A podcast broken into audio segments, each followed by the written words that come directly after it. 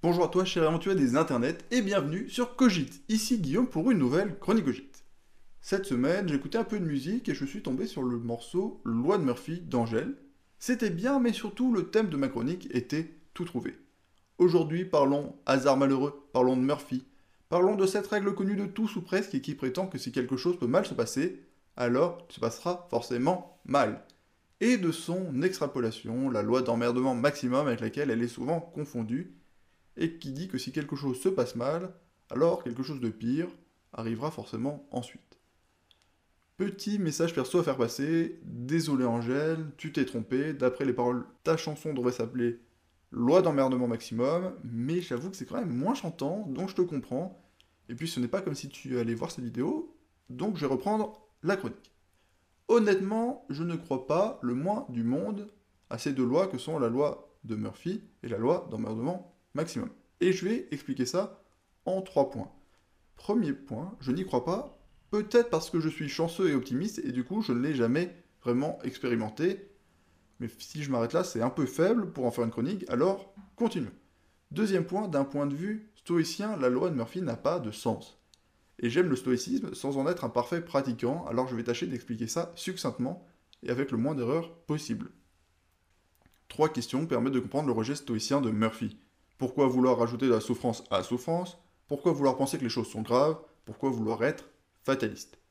Une vision négative, c'est ouvrir la voie au négatif, alors qu'accepter les choses dans leur état de fait, reconnaître son incapacité à changer certaines choses et identifier ce que l'on peut faire, relativiser pour adapter un esprit apaisé, apte à venir voir la suite et empêcher les choses de se dégrader, voilà comment le stoïcisme sauve du fatalisme de Murphy. Car oui, le stoïcisme n'est pas fataliste, au contraire accepter ce que l'on ne peut pas contrôler pour se concentrer sur ce qui est en notre pouvoir, voilà le meilleur moyen de battre la fatalité efficacement. Le pire n'arrive pas à un stoïcien. Troisième point, d'un point de vue d'un ingénieur, la loi de Murphy permet de lutter contre la loi de Murphy.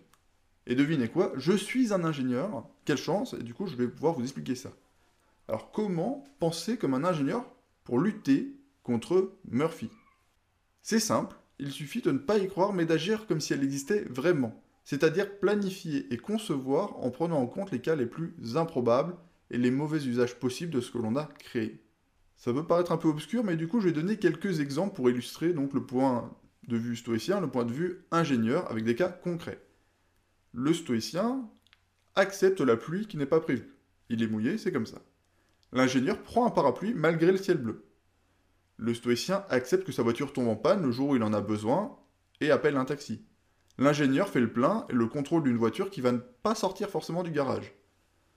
Le stoïcien accepte que l'on voit son salon mal rangé ou alors le range au dernier moment. L'ingénieur range le mercredi en cas d'apéro impromptu le jeudi. Le stoïcien accepte que la porte puisse se fermer derrière lui et va chercher une radio. L'ingénieur cache une radio sous son paillasson pour ne pas rester bloqué. Le stoïcien va attendre le troisième rendez-vous patiemment. L'ingénieur va avoir un préservatif dans son portefeuille en allant en boîte. Le stoïcien soutient l'ASM même dans la défaite. L'ingénieur met le champagne au frigo quand l'ASM arrive en finale de la Coupe de France. Bref, pour ne pas avoir un problème, il suffit de prévoir les choses afin de ne pas permettre à ce qu'on ne peut pas accepter que cela arrive, ou au moins garantir une alternative. Et si l'imprévu est supérieur à notre préparation, alors il faut l'accepter.